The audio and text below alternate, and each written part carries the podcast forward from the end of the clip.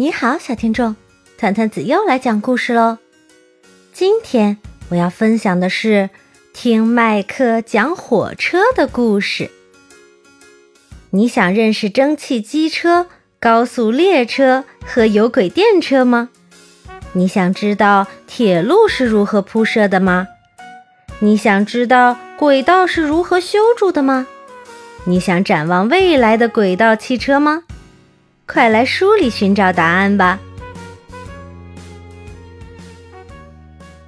你好，我叫麦克。知道我最喜欢的伟大发明是什么吗？对了，就是火车头和火车厢。要是没有它们，整个世界的节奏都要变慢了。我的全狮犬叫步伐。现在，我们就来和你聊聊火车的故事。第一批蒸汽机车好像一只笨重的大怪兽，吃进去的是煤炭，吐出来的是黑烟。他们在地下矿井的狭窄通道中行进，专门负责运输矿石和煤炭。第一批真正的火车被命名为“火箭号”，因为大家觉得它们实在是太快了。火箭号的时速将近有二十千米，和步伐差不多。不过，火箭号的耐力可比步伐强多了。火箭号蒸汽机车由斯蒂芬逊父子研制，在英格兰的一场火车比赛中，他们作为竞赛机车首次亮相。这次比赛的获胜者能够驾驶自己的机车，率先体验从利物浦到曼彻斯特新修的铁路。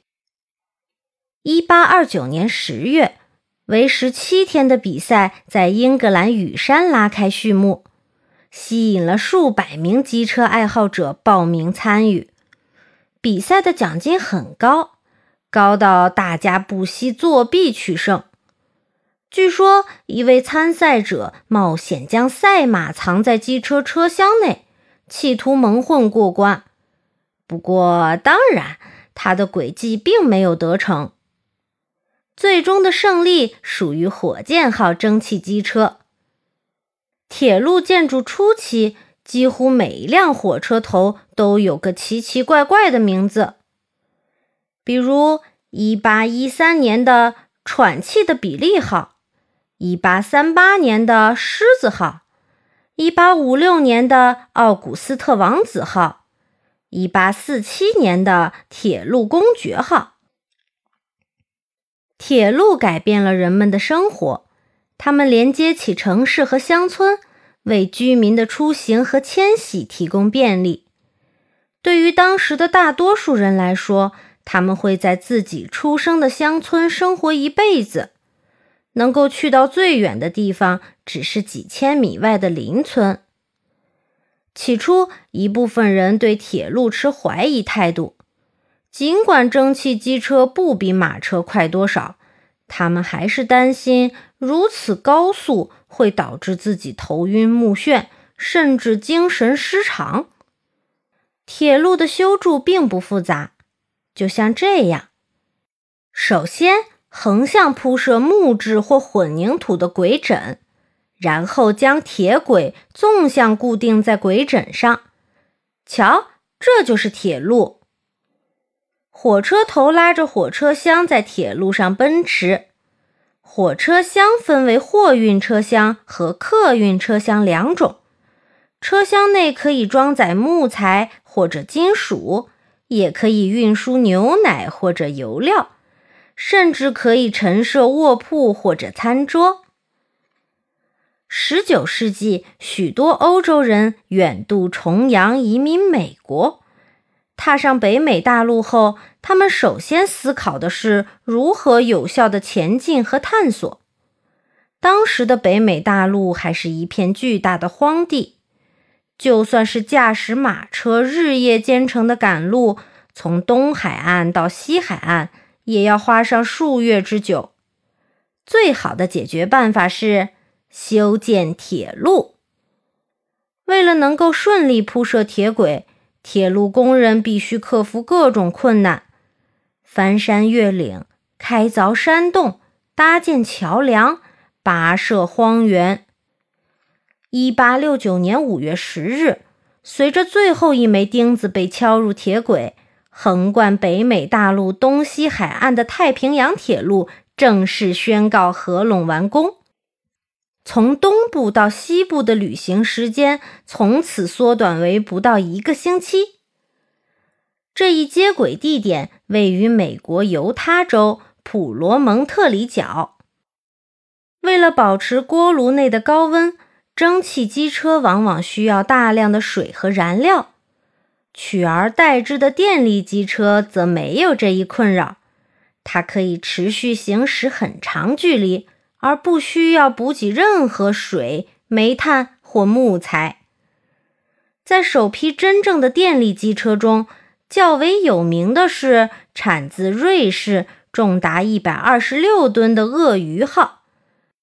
二十世纪二十年代出产的三十三列鳄鱼机车，在瑞士境内的铁路上忠心耿耿地运行了六十多年。高速列车造型多样，但都拥有一个共同点：速度非常非常快。瑞典最有名的高速列车被称为 X 两千，流线型的火车头有效减少了前进阻力，将时速提高到两百千米。车身的轻摆功能使得列车在拐弯和转向时更为平稳。我们可以简单概括高速列车的工作原理：受电工将电流从接触网分别引入四台电动机，每台电动机都负责一个轮轴的运转。列车员通过电脑读取数据，发出信号。高速列车的数据是惊人的，它的电压高达一万六千伏。我们家用电器的电压只有二百二十伏哦。每台电动机的功率为一千马力，四台加起来高达四千马力。读到这里，你大概会感到疑惑：铁轨那么窄，火车为什么不掉下来呢？答案很简单，火车轮内侧各贴有一层凸起的铁片。也称为法兰盘，它可以精巧地卡在铁轨内，咔嗒一声就卡牢了。火车载着乘客和货物穿行于崇山峻岭，驰骋过广袤大地，去往世界每一个角落。坐在火车内，我们不仅可以像平常一样吃饭睡觉，还可以尽情欣赏沿途的风景。我喜欢体验每一条经典火车线路，它可以是一场充满刺激的冒险，也可以是一次趣味盎然的旅行。下面我来介绍几条经典线路吧。东方快车主要线路的起点是法国巴黎，终点为土耳其的伊斯坦布尔。西伯利亚大铁路。起点为俄罗斯莫斯科，终点为太平洋港口城市弗拉迪沃斯托克。它以九千四百四十千米的长度，当之无愧地成为世界上最长的铁路。云中列车由于沿阿根廷境内的安第斯山路曲折向上修建而得名。最高点可达海拔四千零三十九米。一个火车站可以容纳各种各样的火车头和火车厢。小巧灵活的吊车机车善于对列车进行解体和编组。强壮有力的货运机车可以牵引数千米长的货运列车。胖胖短短的轨道机车。保证了小城市间区域交通的顺畅。通勤机车频繁往返于大城市和市郊卫星城之间，日均客流量相当可观哦。如今，汽车在高速公路上的时速可以达到一百一十到一百二十千米。但是你知道吗？最快的高速列车在轨道上的时速已经飙升至三百到五百千米了。法国高速列车 TGV，日本的东海道新干线，德国的 ICE 三高速列车，它们可谓是陆地上行动速度最快的交通工具。穿行于城市内大街小巷的机车被称为有轨电车，行驶于地下轨道的机车则被称为地铁。还有一种能沿着轨道爬山的机车，我们叫它缆车。全世界的火车工程师不断产生各种各样的新奇想法。他们曾经幻想过发明一种没有车轮、快如闪电的列车。随着磁悬浮列车的问世，这一设想已经成为现实。它利用电磁原理悬浮于轨道之上，腾空行驶，真正达到了风驰电掣般的速度。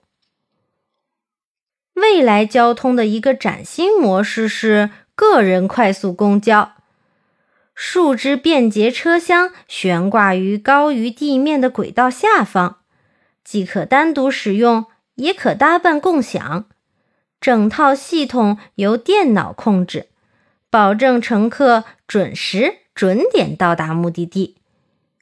高效率、低污染，这就是电力化的优点。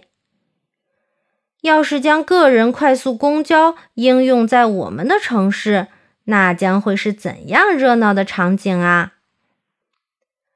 我自己还没造过火车呢，不过尝试一下也不错。或许应该先修一条从工具房通往厨房的铁路，这样搬运木材就方便多了。如果你也喜欢动动脑、动动手，你一定会创造出更多有趣的东西，因为我。麦克就是这样。